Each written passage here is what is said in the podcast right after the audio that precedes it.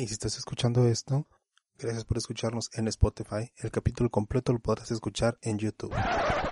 Por ejemplo, Back to the Future me parece una de las películas que son muy sólidas en cómo, en cómo crea su, sus reglas. Sus reglas, porque en, en donde falla, no sientes que falla. Sí, o no le ves el fallo así tan, tan lógico, ¿verdad? Porque no es el, la, la, película no trata de ser estricta en ese sentido, lo, lo, que, lo que busca la película es, es entretener, o sea, contarte la historia o la, el viaje de, del héroe a través de, de Marty McFly. Pero la película falla en todo sentido, o sea, tiene un chorro de, de incongruencias. Por ejemplo, que el viejito, eh, el, el, ¿cómo se llama? Tanner, o el... Beef.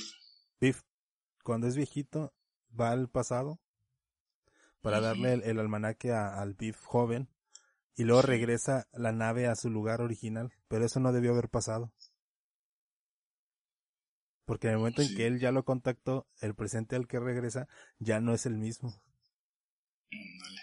Sí, tiene, tiene agujeros pero, pero no lo sientes porque no, se siente que rompa las reglas. Que claro, en esa misma película te presenta que cuando van al pasado a recuperar el almanaque y luego regresan al presente, resulta que es el presente donde Biff es, es Donald Trump. Sí. Y es como, ahí mismo el, el, el doc explica lo de las líneas temporales y ahí mismo se rompe su propia lógica. Pero si no lo piensas, no te das cuenta. Sí, sí, no, no te das cuenta. Porque es muy, como que muy amigable con la trama. Exactamente. Y luego está esta otra propuesta, por ejemplo, de de como si tuviera 30, donde viajan al futuro. Donde está, o sea, realmente esta chica no crece, lo que hizo fue viajar al futuro, pero no viajó ella al futuro, sino su conciencia viajó al futuro. Que puede ser una imaginación por la magia, porque ahí no se usa la ciencia, se usa la magia para viajar al futuro.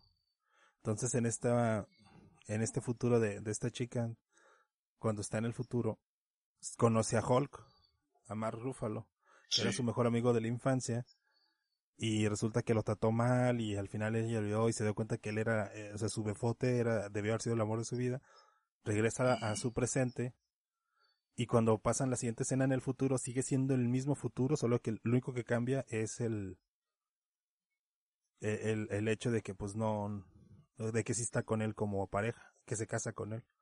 Que ahí el viaje en el tiempo es realmente puede ser una interpretación, este, como de reflexión, de que la chica mejor realmente estaba en su, nunca salió de su armario. O sea, lo que vimos todo fue un sueño. Ajá. Y que ella solo vio la referencia de, de cómo sus amigas eran malas y de cómo este Mark Ruffalo de niño, pues, era, eh, e, ella era el crush de este morrito y pues decidió hacerle caso. Que tampoco tiene sentido que se hagan novios a esa edad y terminen casados 30 años después. o sea, ¿por qué no se casaron antes? No sé. ¿Cómo aguantaron tanto? Yo creo que querían establecerse y todo, el rollo. sí, está, está complicado. Pero, pero, ahí sí se, se, queda muy claro que es magia porque la magia sale de la casita. No explican por qué esa casita tiene magia, pero ahí el viaje en el tiempo se justifica con eso. Hay otra película igual, pero con este... Tom Hanks. Sí, con, con Forrest Gump. Sí. Cuando Forrest Gump es niña y, viaja al futuro y se hace Forrest Gump. y es la misma lógica, o sea, funciona con la magia y es exactamente lo mismo, solo que ahí no vemos el futuro. Sí. Y aparte ahí es un viaje en el tiempo, o sea, el viaje del tiempo no es que el niño se mueva a través del tiempo, sino el cuerpo del niño se, ajá, o sea, la, las moléculas del cuerpo del niño crecieron, pero no es como que haya crecido, realmente fue un viaje en el tiempo, o sea, fue una aceleración de tiempo que, que experimentó que el, el resto del mundo se paralizó mientras su cuerpo o su materia este sí estuvo viajando en el tiempo en un segundo. Y ahí es, la misma película, solo que en lugar de moverse en el, eh, a través de la línea temporal, se movió de una sola persona en un mismo lugar. Es otro tipo de viaje en el tiempo que está bien loco. Sí. Está muy chido y, bueno, si raya más en la fantasía, ¿no? Porque como que estaba eso... La fantasía. ¿Cómo se dice?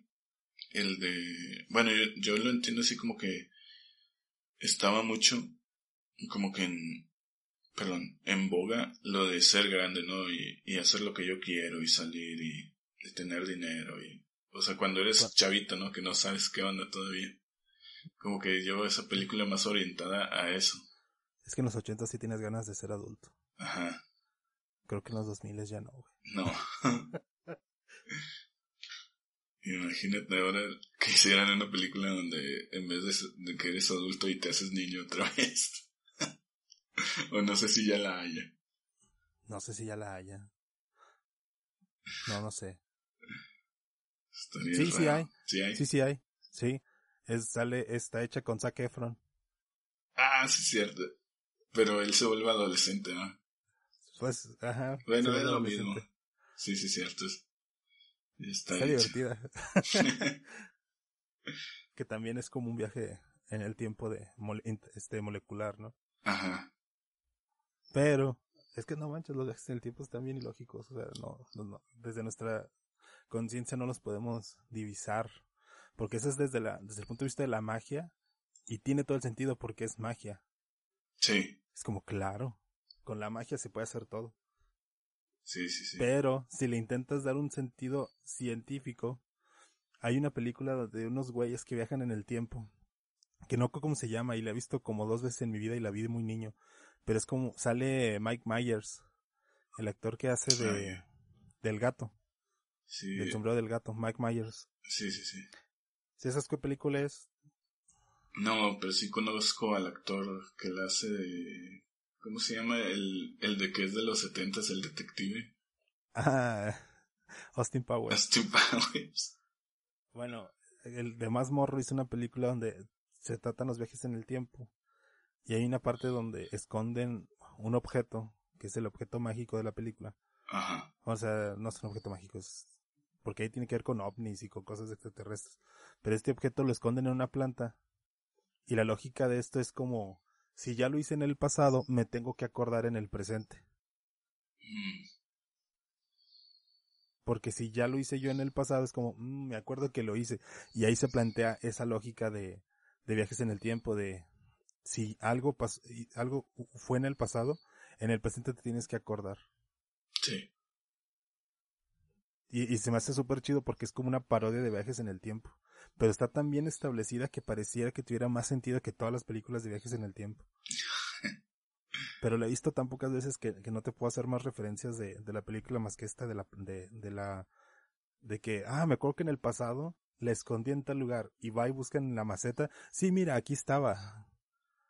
Como me acuerdo que lo hice porque viajé al pasado. Está súper chida. No me acuerdo cómo se llama. Y ni me voy a acordar. Sí sé cuál es la película, no la he visto y, y, sale el gato y los niños, ¿no?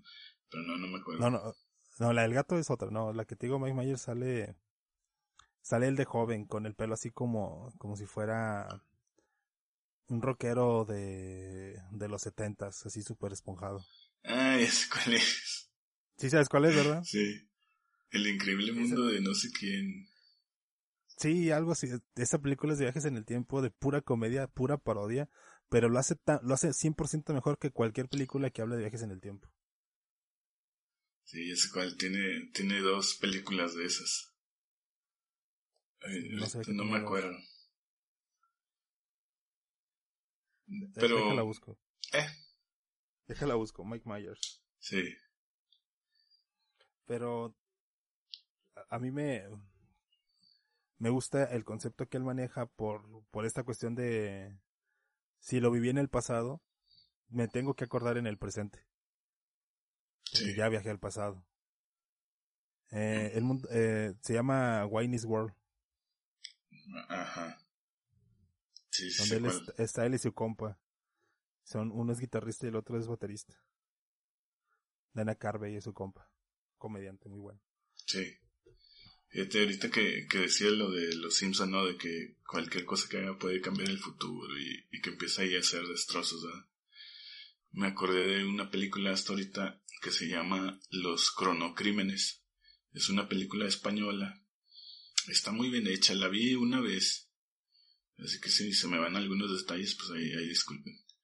este, es, están en un, como en un centro de investigación, un científico, o alguien que contratan para ver si, si lo pueden viajar en el tiempo a esa persona. Este, luego pues hacen un experimento y ven que sí lo pueden pues mover de, del tiempo en el que están, ¿verdad?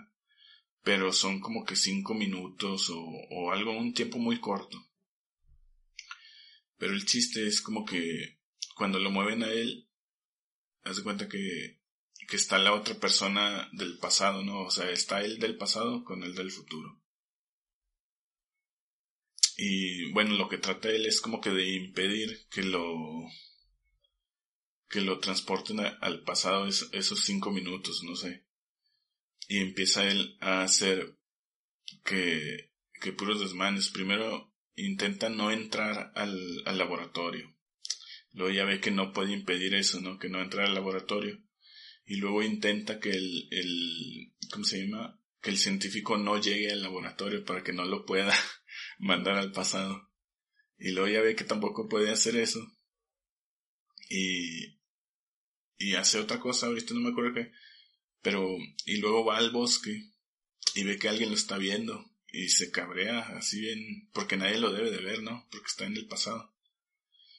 No sé, está bien, bien ilógico eso.